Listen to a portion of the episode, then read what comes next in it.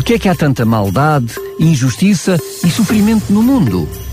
O que posso fazer para ser salva? Quando é que vai acabar o mundo? E como? E porquê? Se Deus é só um e se há só uma Bíblia, porquê é que há tantas religiões? A história do cristianismo. O programa que dá respostas a estas e a muitas outras questões. A História do Cristianismo, um programa nas tardes da RCS de Daniel Galaio, com a participação do teólogo Paulo Lima. E cá estamos para mais um Histórias do Cristianismo. Quero, em primeiro lugar, agradecer mais uma vez a presença de Paulo Lima por estares aqui connosco. É um prazer. É sempre também um prazer enorme para mim irmos partilhando aquilo que são estes conhecimentos e aquilo que é o relato deste livro. Lembramos que este programa História do Cristianismo tem por base o livro O Grande Conflito, que estamos a oferecer gratuitamente para si que nos está a ouvir. Entre em contato connosco para o 219 10 63 10, 219 10 63 10. Temos este livro para lhe oferecer, um livro fantástico que relata tudo aquilo que aconteceu uh, ao longo das décadas para um, no acompanhamento dos crentes aquilo que é o relato bíblico e também vai mais longe e fala sobre as profecias dos dias que ainda hão de provir. Mas estes programas também estão disponíveis em podcast, em radiorcs.pt, para ouvir, fazer o download, escutar. Se tiver dúvidas, se quiser fazer também algumas perguntas, gostar de ver esclarecida alguma situação, entre em contato connosco para o e-mail programas radiorcs.pt programas arroba radiorcs.pt No programa anterior estivemos a falar de um homem, Wycliffe, ele que hum, acabou por dar continuidade a um movimento pré-reformador, os valdenses, e Wycliffe poderíamos dizer com toda a certeza que é ele quem começa a reforma.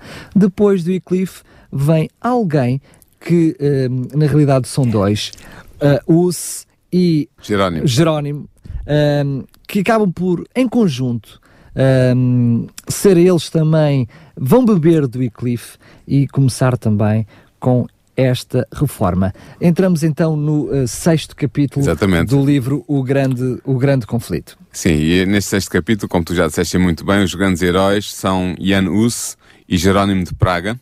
Uh, vamos ver que eles, eles desenvolveram a sua atividade na Boémia. A Boémia, para os nossos ouvintes ficarem bem esclarecidos, é atualmente a chamada República Checa. E o Evangelho foi introduzido na Boémia desde o, ano, desde o século IX. A Bíblia foi traduzida aí para a língua do, do povo e o culto público era realizado também na língua popular.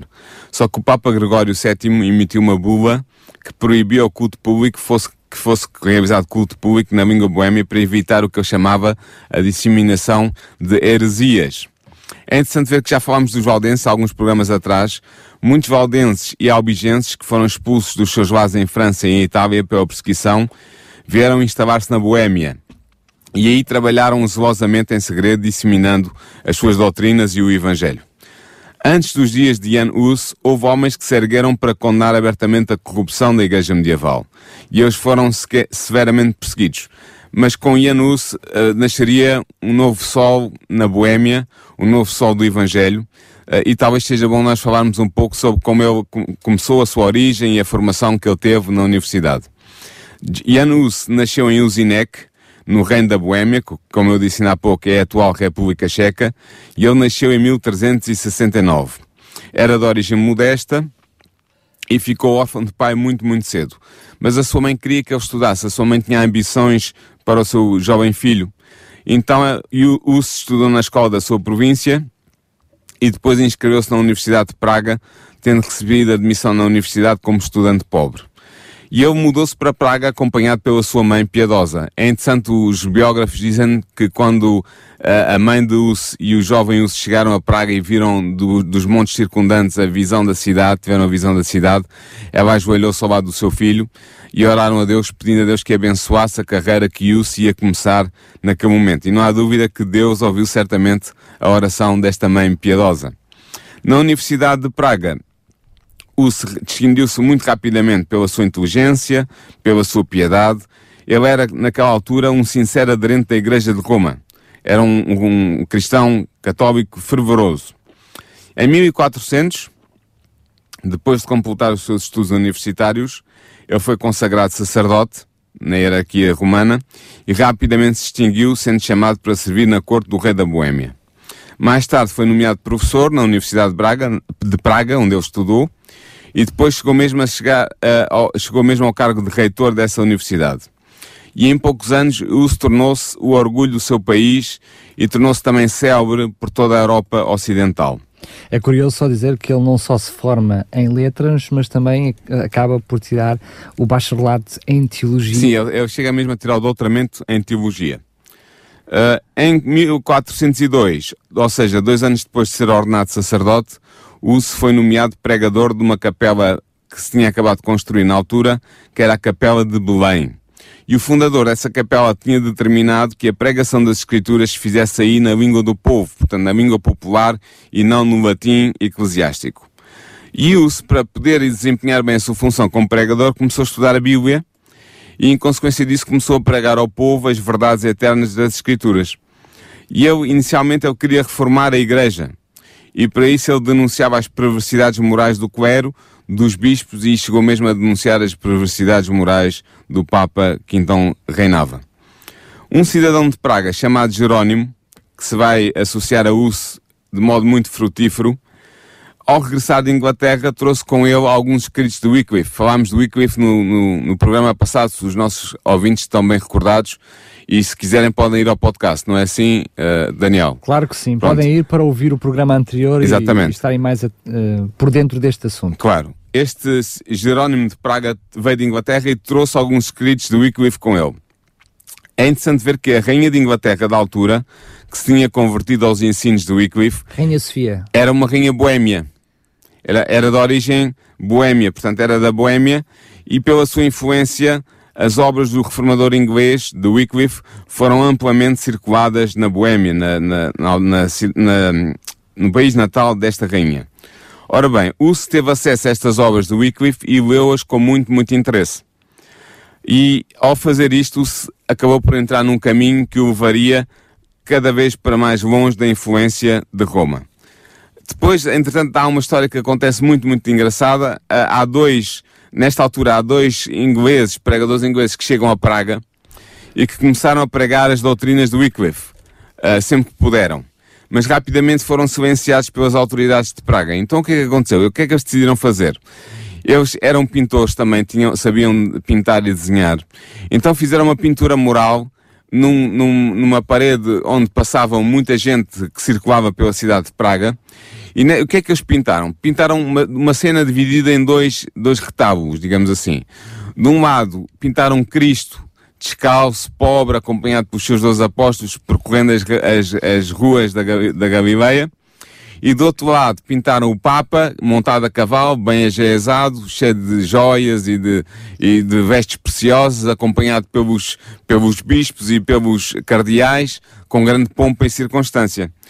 Uh, e esta pintura gerou uma grande comoção em Praga, porque as pessoas passavam por ali e viam e compreendiam a mensagem. A comparação, por um lado, entre Jesus, pobre, uh, levando o Evangelho, humilde, e o Papa que se dizia vigário de Cristo com uma ostentação total do luxo e do poder. Oh Paulo, deixa, desculpa lá interromper-te. É curioso que nós vemos em todo este processo aquilo que foi o início dos valdenses, precisamente com Pedro Valdo, uh, e a ideia dele de retomar a simplicidade e o voto original. pobreza. E nós Sim. vemos que é esta ideia que começam com os pré-reformadores valdenses acabam por uh, influenciar de uma, uma, forma muito grande o Wycliffe Sim. e depois, mais tarde, também Exatamente. o Uzi Jerónimo. Claro. E esta pintura que fez, uh, fez uma grande impressão na mente do Uso, eu vou estudar mais intensamente a Bíblia e os escritos do Wycliffe, porque Wycliffe já tinha uh, combatido este, esta ostentação e este luxo na Igreja uh, Romana. E Uso viu com clareza a corrupção do papado e por isso passou a denunciar com mais eu ainda a corrupção da hierarquia romana. Deixa-me só referir também, que acho que é importante, uh, um, Uso vai fazendo isto com o objetivo, claro, de não de se opor, ainda nesta fase, de se opor à Igreja uh, romana, instituída, instituída, não. mas pelo contrário, de a reformular a partir de dentro. Exatamente. Uh, claro que acaba por, como aconteceu também com o Eclipse, mais tarde de acabar por ser.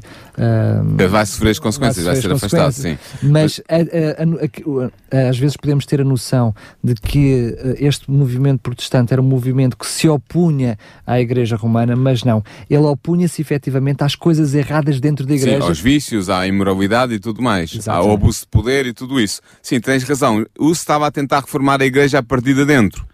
Só que, entretanto, chegaram a Roma notícias do trabalho do Sem Praga e ele foi intimado a comparecer diante do Papa. Ora bem, obedecer a uma intimação destas era a morte certa para Uso.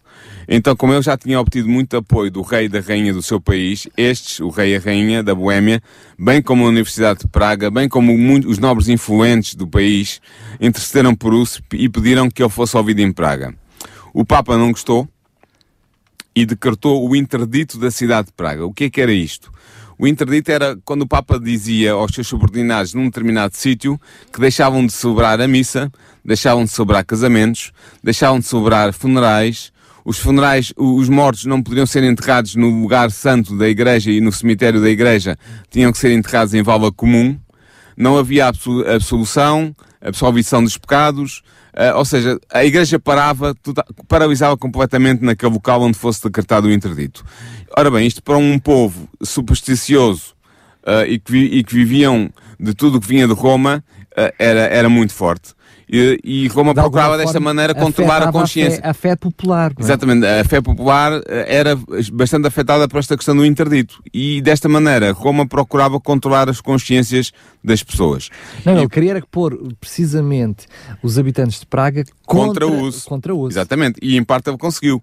Praga encheu-se de tumultos, uma parte dos cidadãos exigiram que o uso fosse entregue a Roma, e o reformador, para evitar maus maiores, retirou-se da cidade para a sua vila natal, Usinec. É curioso é que depois com, com, com o apoio direto da rainha, do rei Vascislau, uh, o efeito que o, que o Papa de então tinha, quis foi exatamente o contrário, porque aquilo que foi o inicial tumulto, depois o uh, é considerado herói, herói, herói Sim, herói vai ser considerado um herói nacional. Ainda hoje é um herói nacional uh, da, da República Checa e tem um, um há um, um, dia, o dia da sua morte na, na fogueira, já vamos lá chegar, que é considerado um feriado nacional na, na, na República Checa. Mas Uso não cessou o seu trabalho, continua a pregar pela província da Boémia, espalhando as boas novas do Evangelho. Neste período da sua vida, nós vemos aqui Uso a lutar com a sua própria consciência. Ele estava a atravessar um, um doloroso conflito mental e espiritual. Porquê? Porque para ele a Igreja de Roma ainda era a esposa de Cristo. E o Papa era ainda considerado por ele o vigário de Cristo. E isto trouxe-lhe um conflito.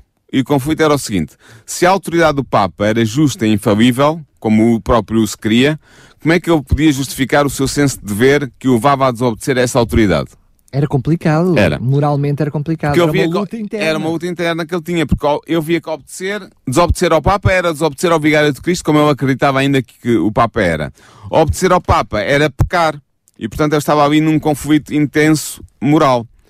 Uh, mas eu perguntava-se, mas se, se, se, a igreja é infalível, porquê é que a obediência a uma igreja infalível me deve trazer este conflito moral tão intenso? Então a conclusão que eu chegou foi que a igreja estava corrompida por ser conduzida por pessoas malévolas, pessoas mal intencionadas, e isto vou adotar uma máxima muito, muito importante. A máxima de que os preceitos das Escrituras deveriam ser a única regra da consciência do cristão. Ou seja, Deus a falar pelas Escrituras, e não a Igreja a falar pela hierarquia, era o único guia infalível para o cristão. A Bíblia deve ser a única regra de fé e de prática moral do crente. Uso regressou a Praga depois da situação se acalmar e recomeçou a pregar a, a obra de reforma, a palavra de Deus na capela de Belém. Os seus inimigos eram poderosos, mas a rainha e muitos nobres tomaram seu partido e o povo simples da, das ruas apoiavam em grande número. Jerónimo, entretanto, que tinha sido dos princípios do Wycliffe em Inglaterra, já falámos de Wycliffe a semana passada, juntou-se a Uso na obra da Reforma da Boêmia. Jerónimo era uma pessoa extraordinária, ele possuía um, um gênio, era, um, era genial, possuía eloquência e grande erudição, e sob o trabalho unido de Uso e Jerónimo, a reforma progrediu ainda mais rapidamente na Boêmia.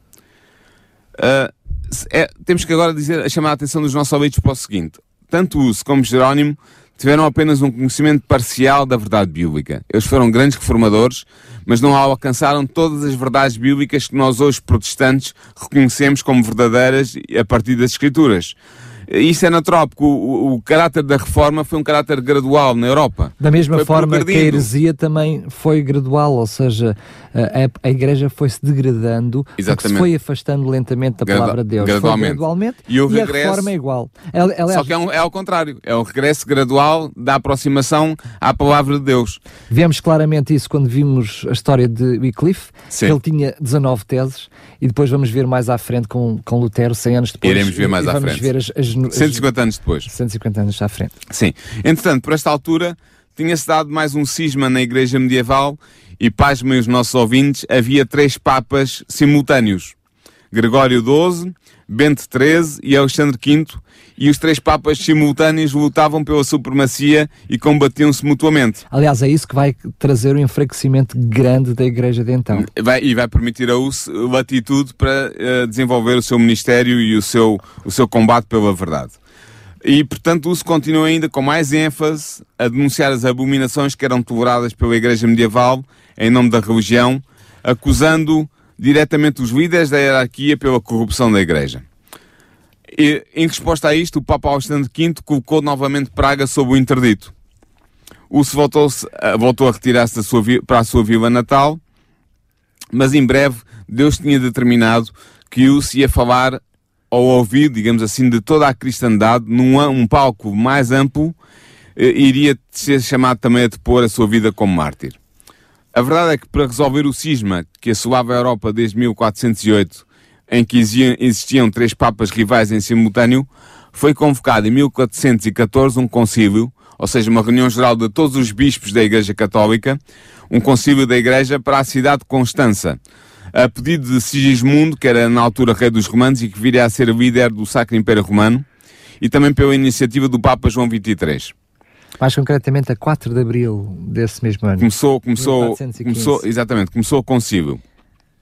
Eh, este Papa João XXIII tinha sucedido a Alexandre V quando este falecera em 1410. Os principais objetivos do concílio eram duplos, eram dois. Acabar com o cisma em que coexistiam vários papas ao mesmo tempo e eliminar também o que era considerada a heresia. E este concílio vai durar dois anos, quatro anos, perdão, até 1418 e seria o 16º concílio ecuménico da Igreja. Uso foi convocado para comparecer perante o concílio em outubro de 1414.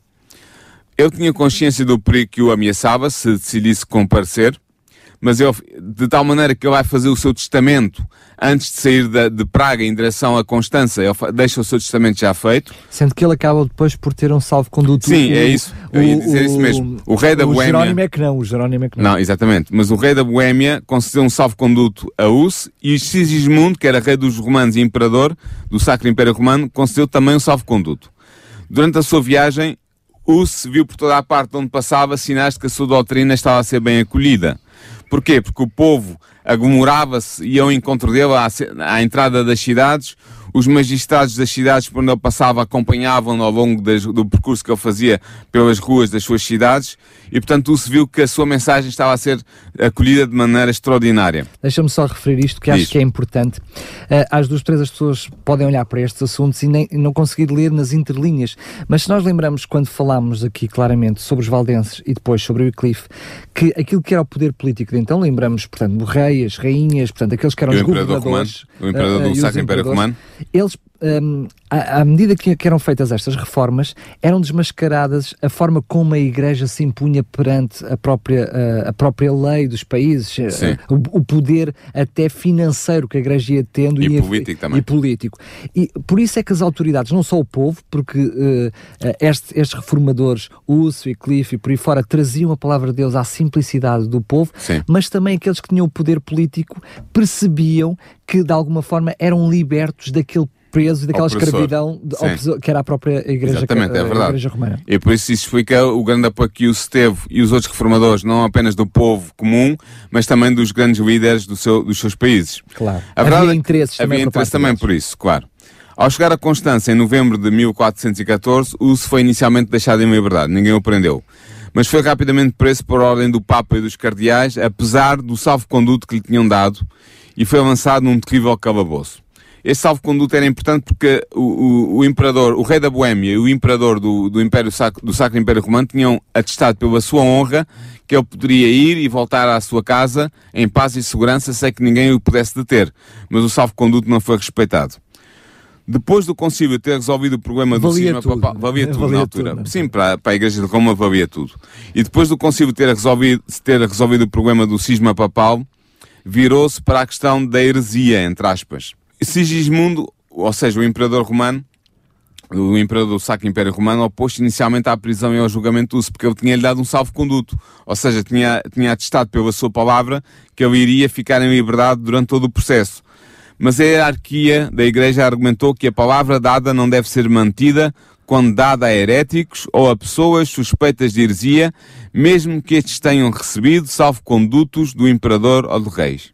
Portanto, e por, por causa da pressão da Igreja, o Sigismundo uh, fechou os olhos e ao Vejam só. desrespeito do seu salvo-conduto, era a sua palavra que estava empenhada ali. Mas mesmo assim, hum, a Igreja de Roma estava acima de qualquer lei, de Sim. qualquer justiça. Nós vimos isso até quando, quando, foi atra- quando foram Falámos do Wycliffe. do Wycliffe e dos próprios valdenses, não é? Sim. Ou seja, hum, valia de tudo, era o, objetivo era travar o quanto pudesse estes movimentos. Exatamente, valia tudo para, para o conseguir. A verdade é que, enfraquecido pela doença e pela tensão eh, em circunstâncias muito difíceis, o foi finalmente trazido perante o concílio em junho de 1415. E ele manteve corajosamente a verdade e pronunciou um solene protesto contra a corrupção da hierarquia da Igreja Medieval. E ele, ele fez uma declaração também muito interessante. Ele disse que estava disposto a renunciar às suas teses desde que se demonstrasse que ele Estava errado. eram contrárias, sim, que estava errado, que elas eram contrárias à Bíblia. Era isso que ele dizia. Eu, eu estou disposto a abdicar das minhas opiniões se mostrarem que a Bíblia condena essas opiniões. Na realidade, o que ele dizia, eu defendo que a Bíblia diz isto, mas se vocês mostrarem pela é palavra de contrário. Deus que é o contrário, eu acabo já Exatamente, com isso. isso Aliás, mesmo. ele é chamado a retratar-se, é uma, uma, uma expressão curiosa, porque ele diz que se retrata de se retratar. Sim. Mas isso é mais à frente. Quando lhe deram a escolher entre retratar-se e enfrentar a morte, isto, retratar-se quer dizer voltar com a palavra atrás e dizer que já deixou de acreditar naquelas teses que inicialmente defendia, deram-lhe a escolher entre retratar-se e enfrentar a morte, o escolheu o destino do martírio. E durante as semanas que decorrem na prisão até que fosse executado, ele escreveu que a paz de Deus enchia a sua alma. Até que Uso foi trazido perante o concílio uma última vez, em 6 de julho de 1415. Era uma assembleia ampla, brilhante, estavam presentes o imperador do Sacro Império Romano, os embaixadores dos reis, os cardeais, os bispos e uma imensa multidão vindos de todas as partes da cristandade. E sendo chamado a tomar uma decisão final, Uso declarou que se recusava a abjurar. E aqui há um episódio que é interessante para a história da, do- da reforma.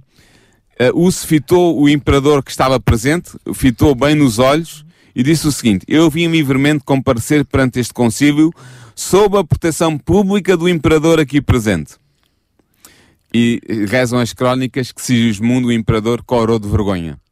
Porque a sua palavra tinha sido entregue a Uso, dizendo que ele poderia ir e vir em segurança, e essa palavra foi, foi traída e Uso foi aprisionado contra uh, o costume, que- porque alguém que tivesse um salvo-conduto não poderia ser preso. Acontece, acontece precisamente mais tarde com Jerónimo. Vai Também acontecer uma coisa parecida. também sim. com Só que. Jerónimo não tinha um salvo-conduto. acaba por ter, em mil, eh, ou seja, ele tem, eh, portanto, um salvo-conduto também, eh, precisamente no dia 28 de maio, quando, é, quando se desloca, aqui nesta altura não tinha, só Não. o Uso é que tinha, Jerónimo Sim. não tinha.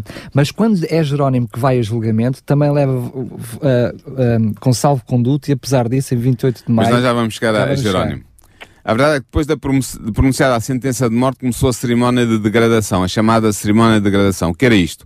Os bispos vestiram o hábito sacerdotal a uso e depois as vestes sacerdotais foram removidas uma a uma, cada bispo pronunciando uma maldição ao retirar uma parte dessas vestes. Finalmente puseram no chapéu cónico de papel com inscrição arquierés, ou seja, chefe dos hereges. Quando a cerimónia terminou, os provados disseram o seguinte: Agora nós entregamos a tua alma ao demónio.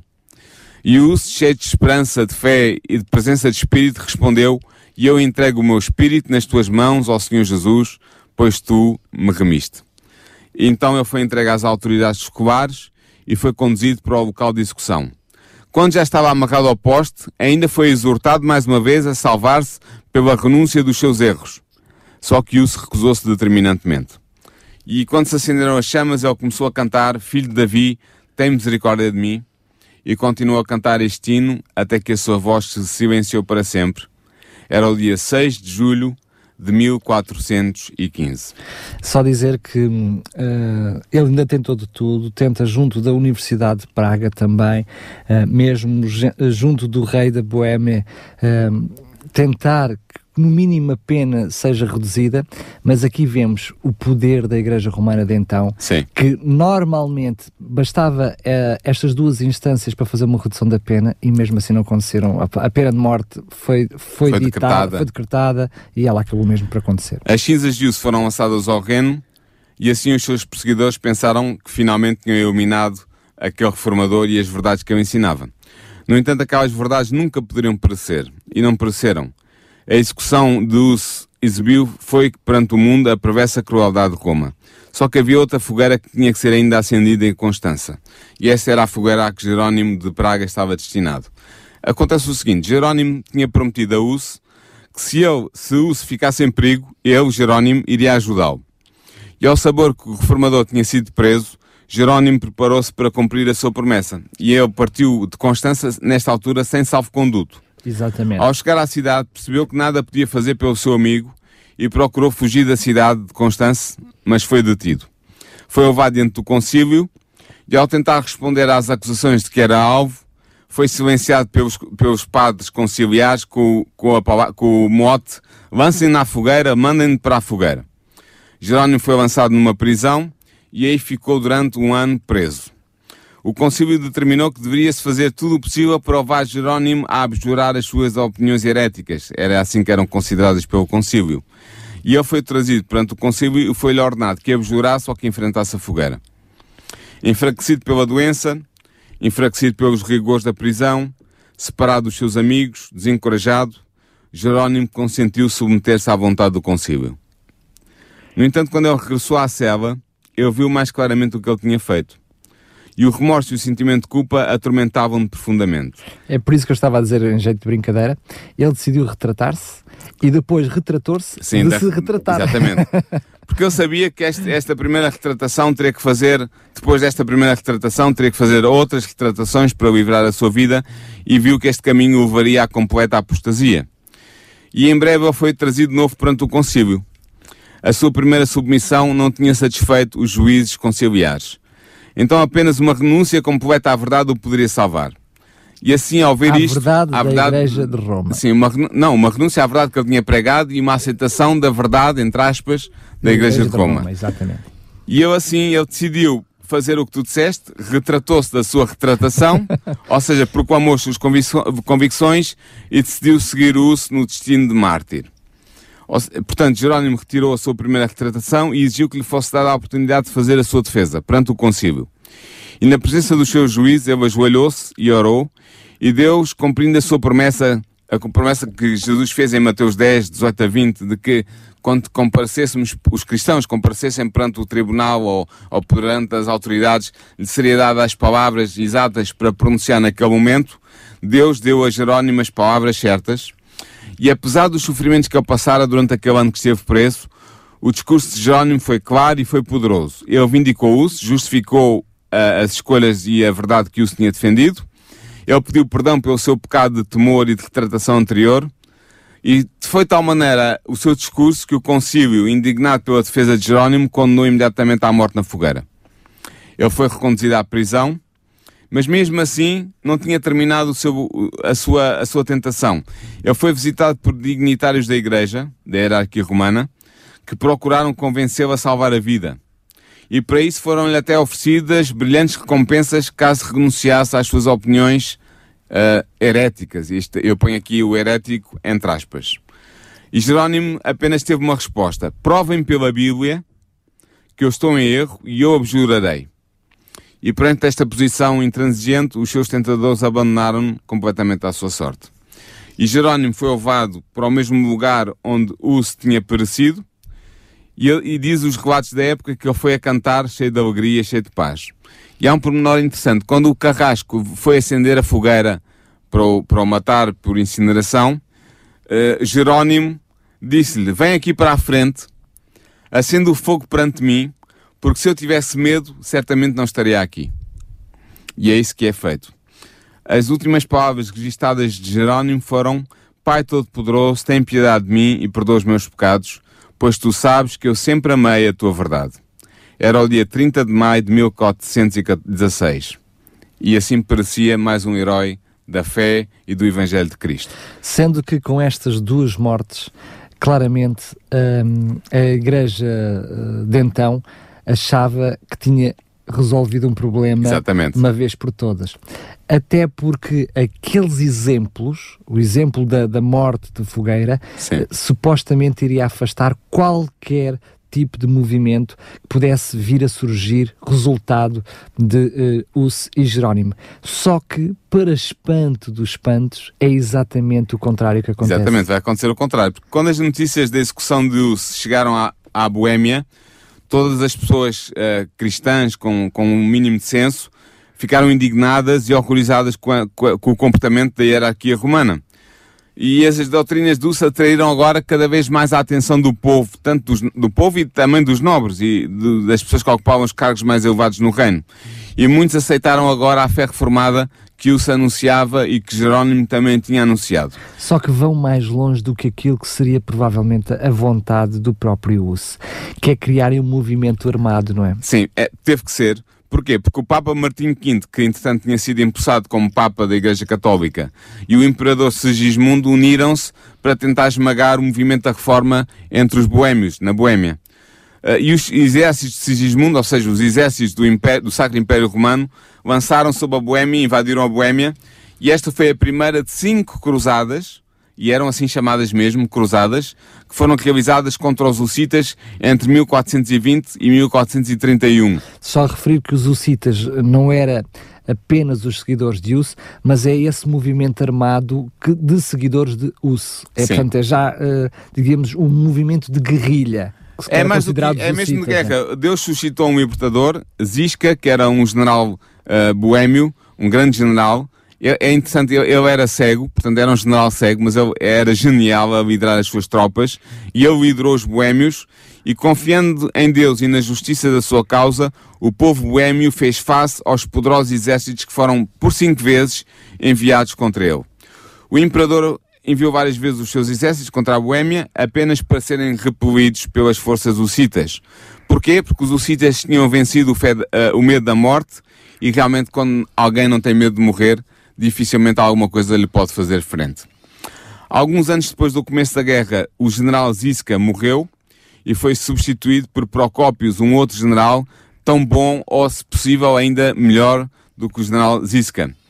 E alguns anos depois do começo, uh, alguns anos depois, foi enviada mais outra cruzada contra os hussitas, mas o exército papal invasor foi totalmente derrotado. O Papa insistiu e o Imperador também em nova cruzada, e desta vez, confiante na vitória, o, grande exército uh, do Sacro Império Romano invadiu a Boêmia. Os exércitos boêmios saíram ao encontro dos invasores e os dois exércitos aproximaram-se a pontos de apenas um rio os separar. E aí contam os, os relatos algo muito interessante. Em silêncio, os cruzados, ou seja, o exército que tinha sido levado pelo Papa e pelo Imperador contra os boêmios, contemplaram em silêncio o pequeno exército cita então conta-se que subitamente um terror misterioso apoderou-se do exército papal e os seus soldados começaram a fugir. E os hussitas perseguiram-nos e alcançaram aí uma grande vitória. Só referir que um, os hussitas acabam por uh, largar aquela região e fazem mesmo cruzadas atrás deles, indo mesmo para a zona da, da, da Polónia e da Alemanha. Ou seja, não, não estamos a falar apenas de um movimento pequenino, ou seja, uh, efetivamente foi um movimento grande que uh, acabou por, de uma forma hum, gigantesca, fazer frente à, à Igreja Romana de então. Sim, alguns anos mais tarde, ainda não contentes com o que tinha acontecido, o novo Papa proclamou uma outra cruzada e foi anunciado aos que participassem nessa cruzada a remissão total de qualquer crime. Portanto, qualquer coisa que tu pudesses ter feito mal, se participasses na cruzada, estavas santificado. Já conhecíamos esses métodos. Sim, é o mesmo método do costume. foi reunido um grande exército que invadiu a Boémia, e é interessante, o exército Cita simulou primeiro uma retirada, atraindo o exército cruzado para o interior do território boêmio, até que finalmente o exército de Procópios, ou seja, dos Hussitas, avançou para dar batalha aos cruzados. E mais uma vez caiu um pânico extraordinário sobre o exército papal, e diz que príncipes, generais, soldados, todos lançaram fora as suas armas e fugiram em todas as direções, e a sua derrota foi completa. Ou seja, pela segunda vez, um exército papal constituído por soldados das mais poderosas nações da Europa, fugiu perante os defensores de uma pequena e fraca nação. E aqui nós podemos concluir que, sem dúvida, que era a manifestação clara de que um poder divino combatia ao lado dos hussitas. Só que, infelizmente, os líderes romanos que viram que não, pela guerra, com cinco cruzadas, não tinham conseguido destruir a nação hussita, então decidiram recorrer à diplomacia e firmaram um tratado entre Roma e o rei da, da Boêmia surgiram dissensões, houve que, que eram a favor do tratado, houve outros que eram contra. A verdade é que houve um conflito que surgiu entre os próprios boêmios e neste conflito pereceu o nobre general Procópios. Sigismundo, o imperador romano, tornou-se rei da Boêmia, mas em vez de defender os direitos dos boêmios, procurou acabar com a heresia em nome de Roma. E depois de reinar um ano, ele morreu, deixando o reino da Boêmia à beira da guerra civil. Um exército estrangeiro voltou a invadir a Boêmia e as dissensões, internas continuaram a enfraquecer a nação. Mas houve alguns que ficaram fiéis ao Evangelho e à antiga fé e organizaram-se numa igreja tomando o nome de Irmãos Unidos, ou então uh, uh, Irmãos Moravos. E muitos deles foram forçados a se refugiar nas florestas, nas cavernas, nos lugares inóspitos, para poderem adorar de acordo com a sua consciência. É curioso perceber que mesmo esta, esta igreja chamada, este movimento, ainda antes irmãos de ser os irmãos, os irmãos unidos, reconhecem também a sua origem, apesar de virem diretamente uh, deste, destes movimentos que vêm do Úcio e de Jerónimo, eles Sim. reconhecem a, a, a, sua origem no povo valdense. Sim, é verdade. Eles, eles descobriram a existência dos cristãos valdenses no Piemonte, na, nos Alpes suíços e nos Alpes italianos, e entraram em contato com eles e estabeleceu-se uma ligação entre os valdenses e os irmãos unidos, os irmãos uh, uh, descendentes digamos assim, espirituais. Acaba por ser o nome que ambos adotam, não é? Como os Irmãos Unidos. Sim. No final do século V foi testemunha de um crescimento seguro das igrejas dos irmãos. Parece que no século XVI havia, no início do século XVI, haveria cerca de 200 igrejas dos irmãos na Boémia e na Morávia. Por isso eles eram também chamados irmãos moravos. Calcula-se que em meados do século XVI, 90% dos habitantes da Boémia e da Morávia já não eram católicos, tinham aderido à fé de Jerónimo e de Hus uh, e pertenciam à Igreja dos Irmãos. Janus, para concluir esta história, podemos dizer que Janus foi um importante contribuinte para o protestantismo, tendo tido uma forte influência sobre Martinho Lutero que viria a seguir. Martinho Lutero teve conhecimento das obras de Hus, uh, leu-as, uh, quando já estava no processo de afastamento de Roma e, e reconheceu em Uso um, um válido reformador, um, um, seu precursor, um reformador que levou ao povo as verdades do Evangelho, as verdades das Sagradas Escrituras e que contribuiu para destruir uh, a supremacia papal sobre a Europa Ocidental. No próximo programa vamos abordar precisamente a vida e a obra de Lutero, vamos começar a abordar a vida e a obra de Lutero, vamos ver a maneira como Lutero se começou a separar de Roma, mas isso é já um próximo programa. É isso mesmo, a reforma continua literalmente, ou Exatamente. seja, um, é verdade que mesmo Us e Jerónimo são por muitos ainda considerados como pré-reformadores, Sim. Uh, outros já os consideram como reformadores, olhando para os valdenses como pré, esses sim pré-reformadores, enfim, uh, onde é que realmente começa a reforma protestante e onde não começa, percebemos que todos eles vão beber uns dos outros e têm uh, uma influência muito grande. E o que vamos perceber na próxima semana é precisamente que o que vem a seguir vem beber destes. Portanto, Sim. não há outra forma. Vem acrescentando, vem acrescentar novas reformas, mas vem reafirmar estas que nós já vimos desde os valdenses até. Sim, a doutrina fundamental que os geralmente defendiam, que as Sagradas Escrituras eram a regra de fé e de prática moral dos cristãos, verdade esta que já tinha, já tinha sido defendida por Wycliffe e que era definida também pelos valdenses, é a grande verdade que uh, Lutero vai, vai defender também e que vai estar na base do seu movimento de reforma. Portanto, esta verdade da, da primazia das Sagradas Escrituras na vida moral e espiritual do cristão é a grande verdade da reforma e essa verdade já era afirmada por todos os movimentos que nós estudamos até aqui. Claro, só referir que também esta verdade uh, começa a surgir, a vir ao de cima, permita uma expressão, precisamente porque volta a haver um novo contacto destas pessoas com a palavra de Deus. Sim. E é precisamente Lutero, já com uh, uh, um conhecimento mais aprofundado da palavra de Deus, que vem descobrir novas verdades. Da mesma forma que a heresia se vem instalando na igreja primitiva por causa do seu afastamento com a palavra de Deus, a reforma vem precisamente com o voltar às origens. Exatamente. à palavra é isso mesmo. Grande Paulo, mais, mais uma vez, muito obrigado. Marcamos encontro então para o próximo programa. Vamos falar sobre Lutero. Vamos falar sobre Lutero. Lembramos que este programa vai estar disponível em podcast em radiorcs.pt. Pode ouvir, reouvir, pode fazer o download, enfim, ele está disponível inteiramente para si. Vamos hum, fechar o programa por agora, mas relembrar que continuamos a oferecer o livro O Grande Conflito, que lhe traz todos os pormenores sobre este assunto que estamos a falar, desde datas, documentos, quando é que estas coisas aconteceram. Um livro fantástico para hum, não para ficar a enfeitar a sua biblioteca, mas para poder ler e reconhecer o seu conhecimento sobre a palavra de Deus e, sobretudo, a história uh, dos crentes ao longo dos séculos. E estou a oferecê-lo gratuitamente um livro que é best-seller com mais de milhões de livros distribuídos em todo o mundo, inteiramente gratuito para ser um livro com mais de 600 páginas, mas que vale cada página que tem. Entre em contato connosco 219 10 63 10 219 10 63 10 teremos todo o prazer em lhe oferecer. Pode fazer também encomenda online no site da RCS.